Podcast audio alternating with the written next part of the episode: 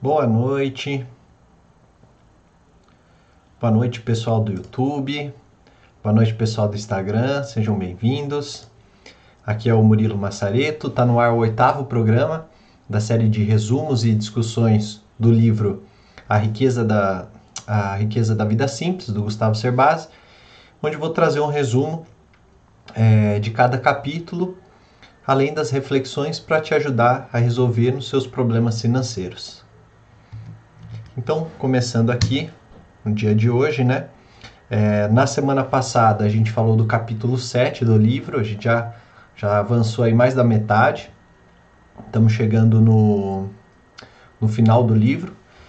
É, o capítulo 7 falou sobre, o, o, título era, né, no mínimo, a essência, onde ele fala um pouco mais de como você foca naquilo que te importa, na sua felicidade, é, e como você descarta as outras coisas, e isso através de uma vida minimalista. Então ele explica todo o conceito de uma vida minimalista, e a gente viu isso na semana passada. E aí o capítulo hoje, o capítulo 8, capítulo de hoje, é, o autor ele faz um exercício para mostrar o, o, ele faz um exercício para te mostrar os benefícios que você vai ter ao adotar esse estilo de vida minimalista. Então, é, a, a, gente já mostrou né, é, como fazer isso e agora ele vai mostrar os benefícios. Então, começando, primeira frase que eu separei aqui, ele começa o capítulo 8 é, listando três entraves na hora de colocar em prática essas recomendações. Então, por exemplo, recomendação de morar numa residência mais simples, abandonar o automóvel, né? algumas coisas que ele deu no capítulo passado. Ele é, colocou três restrições aqui que eu selecionei que são as seguintes. Estamos tratando de mudanças nas escolhas mais complexas e mais caras de uma família, geralmente viabilizadas por meio de longa pesquisa e com uso de consórcios e financiamento. Desfazer ou ajustar tais escolhas requer tempo e negociação. Então, primeira, primeiro entrave aí, primeira restrição que ele fala é, para colocar em prática as mudanças é essa, né? São essas escolhas aí e desfazer disso ou ajustar requer um tempo e negociação. Segundo entrave, as propostas envolvem mudança para um padrão de vida diferente que é seguido por nossos amigos e familiares. É natural que desejamos nos manter próximos e com rotinas semelhantes as das pessoas que queremos bem. Então, o segundo entrave é, é vai ser natural, a gente, ao falar não para as pessoas, a gente vai ter um padrão de vida diferente, e isso acaba sendo um entrave também. E o terceiro, culturas inovadoras exigem que seja assumido o risco de errar para aprender.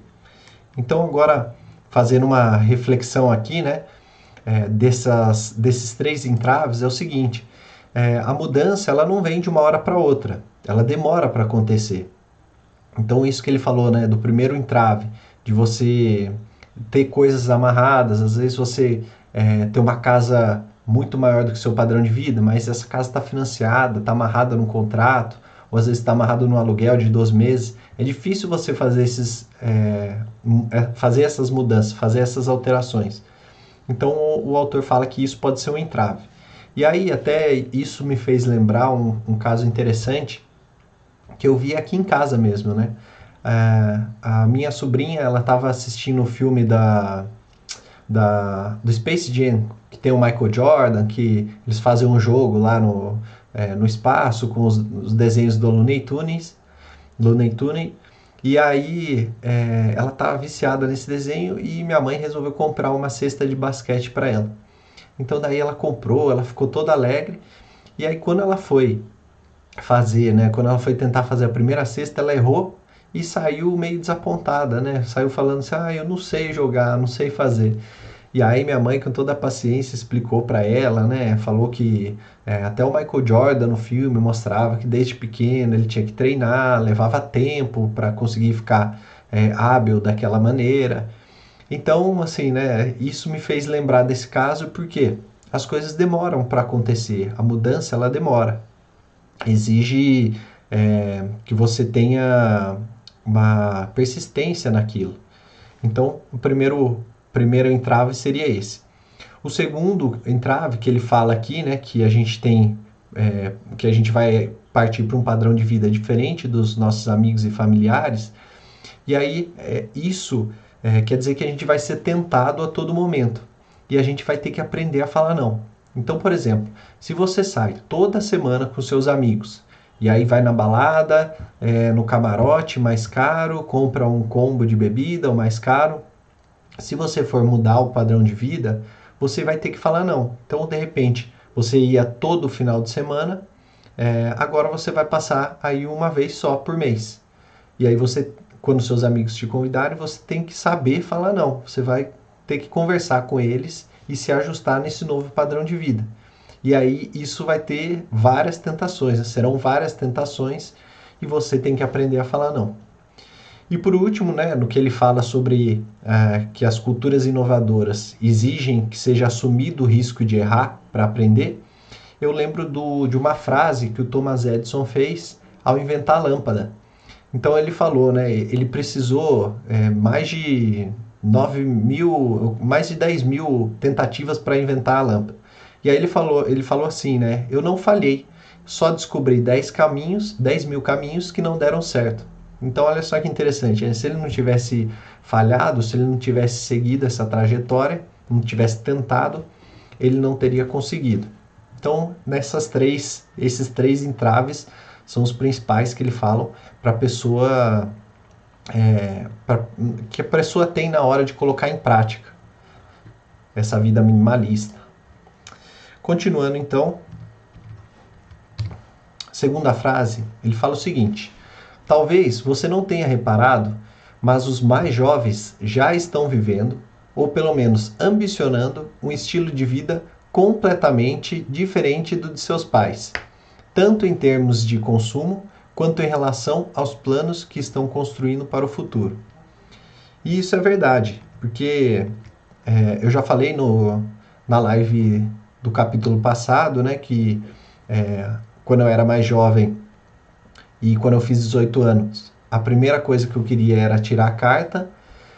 E aí, é, hoje em dia, os jovens já não querem tanto mais isso, né? Já é uma. Tirar carta, ter um automóvel já não é tanto prioridade. Eles preferem muito mais experiências. Então, isso mostra uma mudança de hábito que a gente está tendo. As gerações mais novas estão entendendo o mundo de outra forma. E aí eles preferem é, o compartilhamento ao invés da propriedade, então, o carro, o automóvel, né, um exemplo disso. Ao invés de ter um carro, as, uh, os mais jovens preferem usar Uber, preferem usar aplicativos de compartilhamento. É, outra, outra diferença, né? Eles preferem, os jovens estão preferindo cada vez mais experiências ao invés de posses. Então, é, ao invés de você ter um diploma, é, os jovens estão preferindo ir viajar, ter experiências, conhecer o mundo, conhecer outras culturas. É, é, é, o ter, ter substituído pelo ser. Ao invés de você ter algo, é você ser algo, você ter aquela experiência, você passar por aquilo. E por fim também, é, os jovens também estão muito mais preocupados com educação financeira é, ao invés do consumismo, né? Eles estão preferindo mais guardar para comprar do que comprar e depois ir pagando.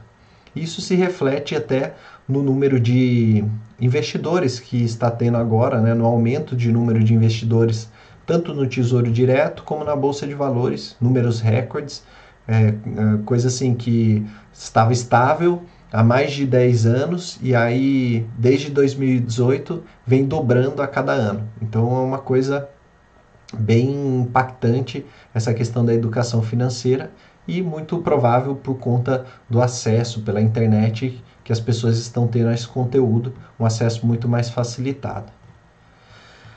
Bom, continuando então, ele diz o seguinte, mais uma frase: O conhecimento que se busca nos dias de hoje é aquele necessário para aprender a resolver problemas que não existiam há dois ou três anos. Então, qual que é a importância disso, né? É, é a, o que é importante refletir disso, né? A importância das experiências.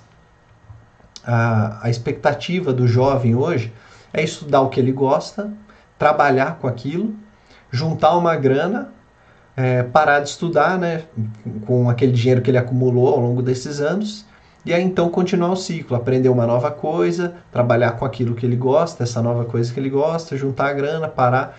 Esse é o novo ciclo, né? É um ciclo muito mais voltado às experiências e não a posse, não trilhar uma carreira em uma única empresa é, ou ter um diploma as pessoas estão focadas mais em experiências. E é importante isso também para as empresas. Porque, é, como ele fala no, no livro, né, o conhecimento que se busca hoje é de resolver problemas. Os problemas estão surgindo numa velocidade muito mais rápida que você tem para se formar, por exemplo. Em quatro anos, veja o que mudou nos últimos quatro anos, que é o tempo médio de uma graduação. Então, o que você está aprendendo na, na faculdade hoje pode ser que já seja obsoleto quando você se formar. E aí é isso que é importante, é você aprender a resolver os problemas. E aí os jovens entendem que tendo experiências, e aí viajando, fazendo ações de caridade, é, né, tenta todo esse tipo de experiência, conhecendo novas culturas, tudo isso ajuda a ter uma mente muito mais aberta e aí consequentemente também uma mente muito mais solucionadora de problemas. E aí em consequência disso, a educação é, tende a se tornar o maior gasto no orçamento. A importância da, da, da educação vai ser muito grande. E isso se reflete não, no, na, não só na vida pessoal das pessoas, mas também nos governos. Você vê que países que investem muito mais em educação, é, ou já vêm investindo há muito mais tempo, hoje já podem colher os frutos desse investimento com um PIB melhor, uma qualidade de vida melhor. É, tudo isso impacta fortemente. É o poder da educação que transforma. Então, essa é a mensagem que ele quer passar nessa frase. Bom, continuando.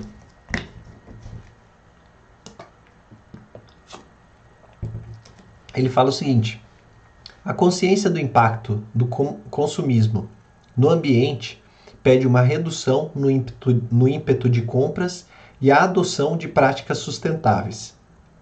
Então, é, qual é a reflexão aqui, né? É que esses novos hábitos, eles têm impacto é, tanto nos negócios, nos lucros, como também nos empregos. As empresas hoje estão tendo que se adaptar é, a essa nova mentalidade, né? Então, eles estão muito mais preocupados com um estilo de vida mais simples, estão é, tendo que reinventar os seus negócios, estão é, tendo que se preocupar com o meio ambiente, estão tendo que se preocupar com o fator social, tudo isso agora está sendo levado em conta. E aí, consequentemente, né, toda essa conscientização leva a uma redução no ímpeto de fazer compras, no ímpeto de, de um consumismo exacerbado. Então, é, esses novos hábitos, eles têm esse impacto é, nos negócios, e aí, consequentemente, né, a, a saída disso é um estilo de vida mais simples e a reinvenção dos negócios. Negócios agora que estão muito mais focados em serem sustentáveis e atenderem as pessoas de uma forma mais justa, né? uma forma menos consumista. Bom, mais uma frase aqui que eu selecionei é a seguinte: produzir dentro do conceito de economia circular significa planejar bens, serviços e embalagens que atendam às necessidades do consumidor gerar sem gerar resíduos, dejetos ou impactos significativos na natureza e na sociedade. Então, olha só que interessante, né? Por que, que é tão difícil fazer o certo? Por que, que a gente não faz isso já desde. É, a gente aprende isso na escola, né? Desde que a gente é criança, a gente aprende a reciclar, a gente aprende as cores da, da lixeira para cada um do, é, do plástico, pro é, metal, papel, cada uma tem uma cor. Isso a gente aprende desde cedo. Por que, que é tão difícil fazer o certo? Por que, que é tão difícil a gente pensar no meio ambiente, pensar em reciclar? É, na nossa própria casa, por que, que é tão difícil a gente separar o lixo orgânico do reciclável, levar no, numa lixeira separada? É, é, muito difícil isso, não dá para entender, né? Quando a gente é criança, isso fica muito mais fácil. E aí a gente cresce e isso se perde em algum momento. E aí ele dá um exemplo doméstico que é o reuso da água. Então a gente pode fazer é, essa forma de é, essa economia circular, né? A gente pode fazer na nossa própria casa. A gente pode tentar de alguma forma fazer a captação da água de chuva para irrigar o jardim, para lavar calçada, é, para usar em locais que não precise de água potável, ou reutilizar a roupa, a, a, reutilizar a água da máquina de lavar roupa, é, ou então quem tem chuveiro a gás, por exemplo, sempre demora um pouco para esquentar. Será que não vale a pena colocar um balde até que a água fique quente e com essa água reutilizar em outro lugar, né, para não desperdiçar? Tudo isso pode ser pensado, né? E ele dá esse exemplo, é um dos exemplos de economia circular que pode ser feito doméstico, né? de uma forma caseira. Então, essa é a reflexão dessa frase aí. E aí, continuando, ele fala né, que não é exagero dizer que nossos filhos ganharão menos, mas serão mais ricos, mais felizes e mais independentes. E aí é legal que ele fala isso, né? Que ele assume isso, né? Porque com menos posse ou seja, utilizando de bens compartilhados, como o automóvel, ou como, por exemplo, é, é, as casas, é, algo que não pertence a você, mas que você possa utilizar, pagar uma taxa por isso e, e utilizar. É, então, com menos posse, menos custos, mais dinheiro e mais qualidade de vida. Consequentemente, é o que ele fala, os nossos filhos eles vão ganhar menos os, o, o, porque ele fala isso de ganhar menos, porque ele faz um link com aquilo que ele falou de que os negócios terão que se reinventar para oferecer produtos menos apelativos ao consumo. Então, assim, é, como vai ter um menor consumismo, as empresas também vão ganhar menos. Consequentemente, as pessoas que trabalham nas empresas também vão ganhar menos. Então, ele fala isso, né? Os nossos filhos ganharão menos, mas serão mais ricos. Por quê? Eles também estão gastando menos. Estão deixando de adquirir coisas, deixando de consumir é, coisas que não são necessárias. E aí, consequentemente, sobra esse dinheiro para a qualidade de vida, para as coisas que importam para você, para sua felicidade. Então, essa mudança no comportamento de consumo das famílias, ela vem aliviando o orçamento, vai deixando margem para esse orçamento. E aí, é, imóveis menores, mobilidade compartilhada, né, os aplicativos de carona, aluguel de carro, utensílios coletivos, como ele deu exemplo e eu falei disso no capítulo passado, na semana passada, né? Tudo isso vai aliviando o orçamento e aí sobra uma maior disponibilidade da verba para cuidar da saúde, é, ter uma alimentação de qualidade, é, ter opções de lazer, ter experiências, tudo isso vai sobrar no, no orçamento. Então essa é a mensagem que ele passa e é um do, uma síntese do que é o capítulo, né? Dos benefícios que você tem ao adquirir esse estilo de vida e aí consequentemente você adotando esse estilo de vida mais simples, você fica mais rico, né? E o rico que ele quer dizer é porque você consegue é, usufruir de mais experiências, de mais qualidade de vida e de mais é, coisas que te tragam felicidade. Bom, chegando quase no final aqui, tem uma frase aqui que ele diz o seguinte: que eu considero mais importante ou menos flexível, certamente é o gasto com educação.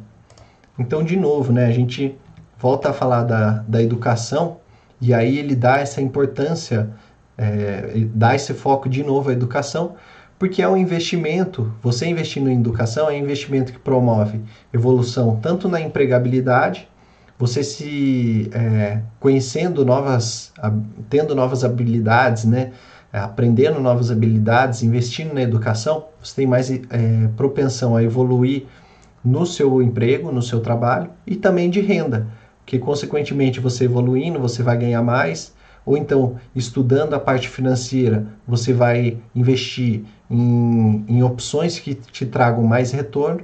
Então, tudo isso é positivo.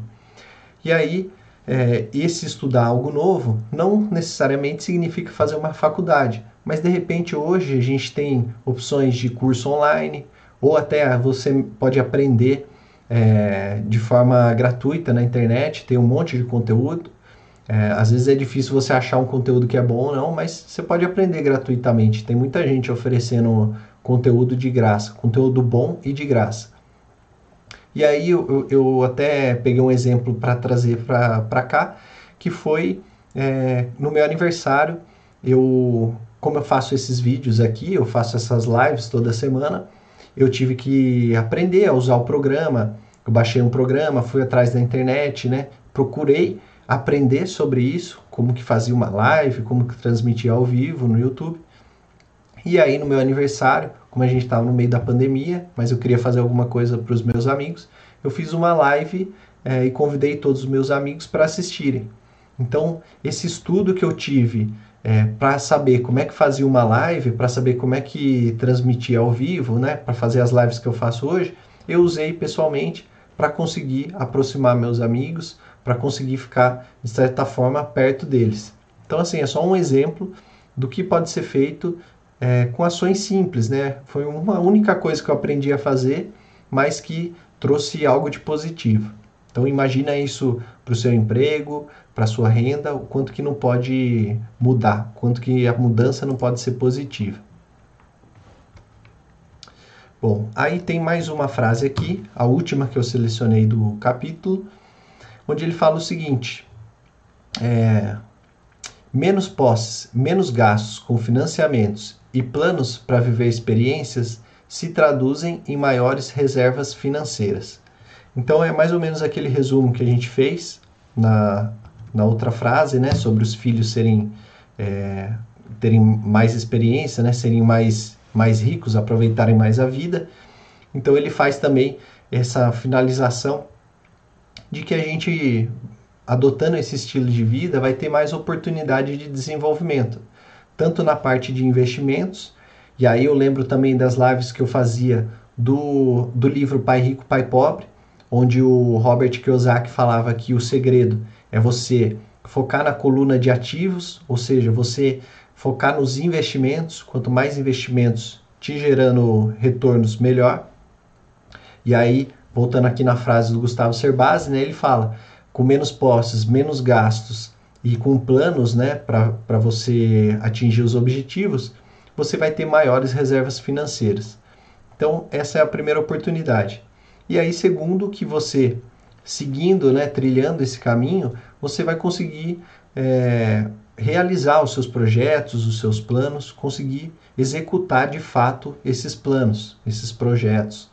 Então, é uma grande oportunidade de, de desenvolvimento e o que ele traz é, nesse capítulo é um resumo desses benefícios. Se você colocar na balança, que eu falei no começo da live, que era os entraves, né, de você é, ter que experimentar a mudança e isso pode ser um entrave, de que você vai mudar a qualidade de vida e aí consequentemente seus familiares e amigos podem estranhar ou você não vai deixar de acompanhar eles.